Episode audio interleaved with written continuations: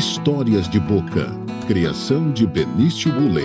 Apresentação Pedro Pinto de Oliveira.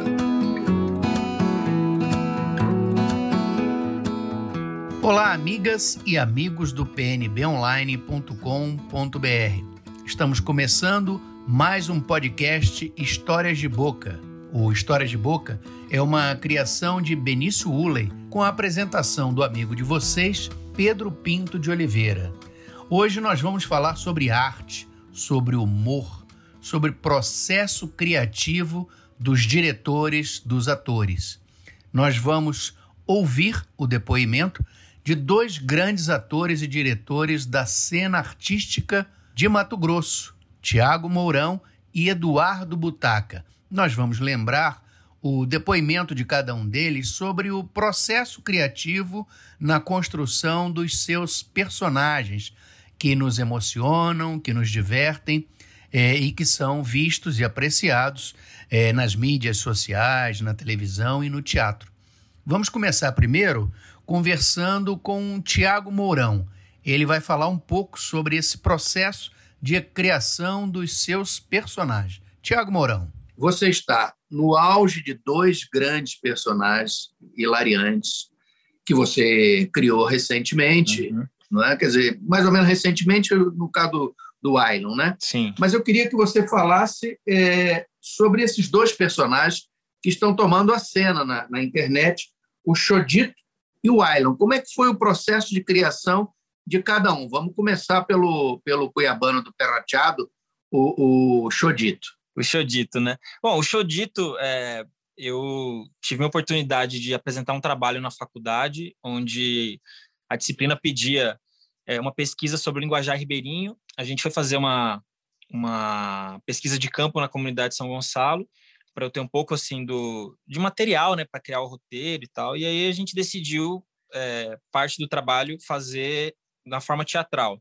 E aí eu fui criar esse personagem e tentei criar algo que tivesse um acesso a algo que não tinha sido feito ainda, sabe, na, na estética, na forma de falar, né, que a gente tem muita referência de Rio Arruda, Nico Ilau, Totó também já estava naquela época ali despontando e, e são tipos de cuiabanês, né, para se falar.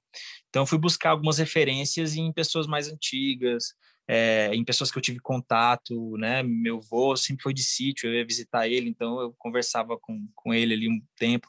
Ele não era cuiabano, mas tinha muitos amigos ali em volta, porque ele morava na guia, então eu tive um pouco desse contato. Depois eu tive contato com professores ali no ensino médio, no, no primário que eu fui também, é, absorvendo talvez até sem, sem muita intenção, né? Porque eu era criança e tudo, mas aí quando eu fui construir, eu fui buscar todas essas referências e aí saiu o Chodito. E desde a estreia dele foi um sucesso, assim, a aceitação foi muito legal, foi, foi uma coisa muito positiva para mim, foi um gol, assim, sabe? Você vai bater aquele pênalti sem, sem saber muito para que canto você vai chutar e você faz um golaço no ângulo, né? Foi mesmo, mais ou menos assim. E aí depois é, disso eu levei ele para o teatro e fui crescendo o personagem, fui colocando mais elementos culturais, mais profundidade nele e é, recentemente ali eu me dediquei a levar ele para a internet, que era um lugar que ainda estava meio distante, né? E agora me diz como é que surgiu o Island, que é, já é uma, uma outra versão de, de um rapaz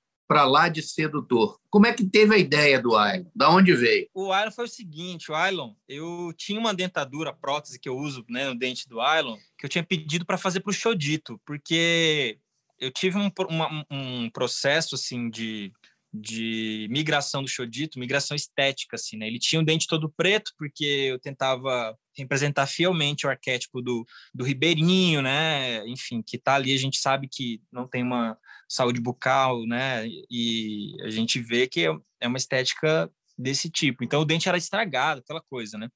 E eu senti a necessidade de mudar um pouco isso, porque a, as pessoas, de certa forma, têm um pouco, né, de de, a, o costume de se afastar do que não é tão estético, né? Principalmente quando sai para televisão e tal. Então eu queria mudar e eu não sabia o que fazer. E aí eu pedi uma prótese de um, de um dente, né? Que não era preto, mas que era um pouquinho é, torto, assim, digamos. E aí foi feita essa prótese. Quando eu coloquei ela para testar, mudou a minha embocadura, a minha forma de falar. E eu falei, não, não, eh, não é esse o caminho. Então, não vou utilizar essa prótese. Vou guardar aqui para uma outra oportunidade.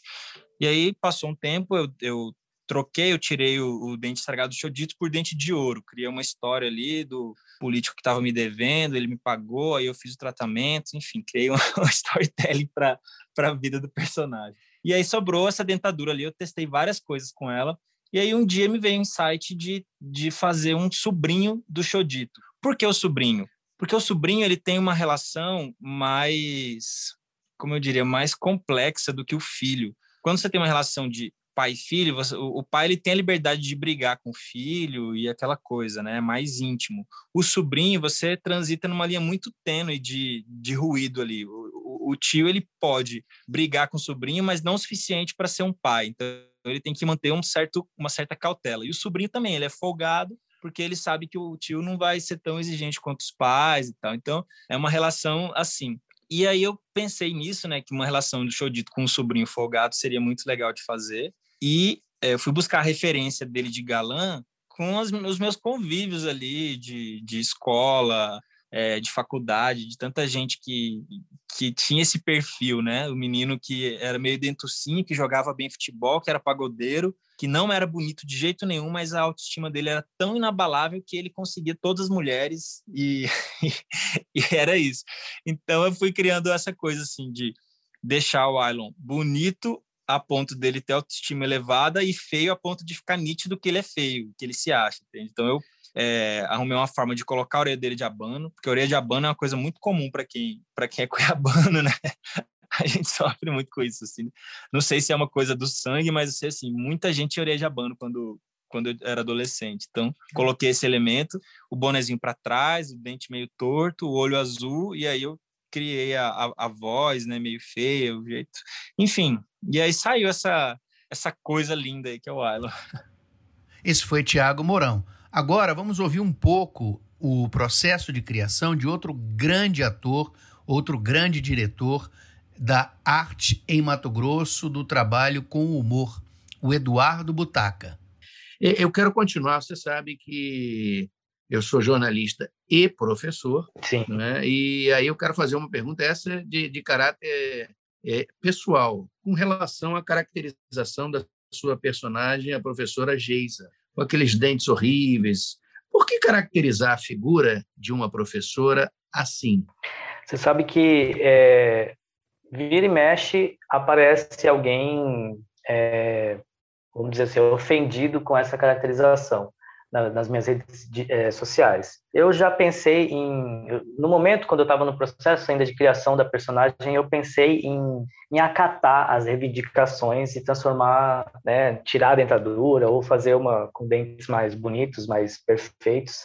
Só que eu desisti e hoje eu faço questão de fazer a professora tal qual ela é. Por quê?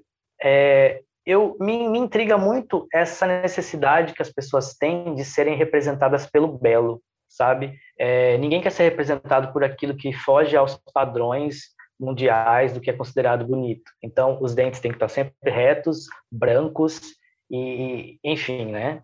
E eu penso, essa não é a realidade. Eu tive várias professoras, é, algumas com os dentes perfeitos, lindos, maravilhosos, e outras não, porque o ser humano é assim, o ser humano não é feito na forma, né?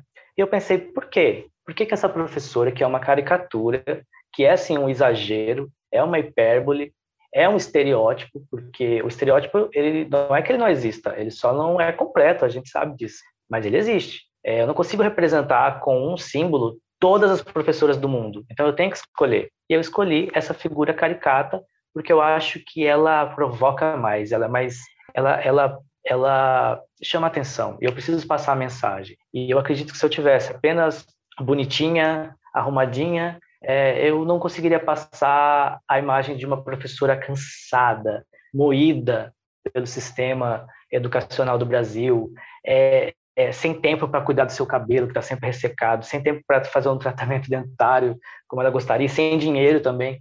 Então eu optei por essa caracterização, é um processo consciente, assim. É, é um estereótipo, né? E, e, como eu entendo o estereótipo, ele é incompleto. Ela ainda é incompleta.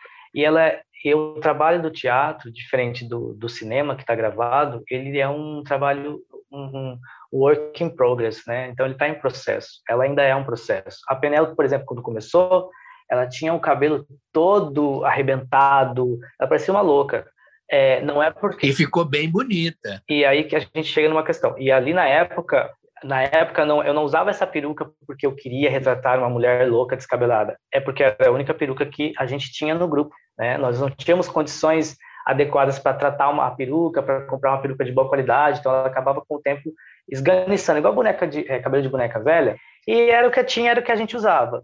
Com o tempo, a gente eu fui tendo mais condições, o person a personagem foi tendo mais aceitação e ela foi se embelezando e hoje ela é muito bonita. Diga-se de passagem. Uma gata. Então, e porque também eu entendi que eu que eu queria, pensando como personagem, eu queria ser bonita, sabe? Eu queria ficar bonita. Eu queria ser essa mulher empoderada e bonita e que e que, e que tem uma autoestima muito boa. Talvez eu ainda chegue nessa evolução da personagem que eu pense, não, esse dente não é mais necessário, e aí eu faça o ponto de virada dela. Bom, esse foi Eduardo Butaca, nós ouvimos também o Tiago Mourão. O podcast Histórias de Boca vai ficando por aqui. Na próxima semana estaremos de volta com mais um podcast para você. Obrigado.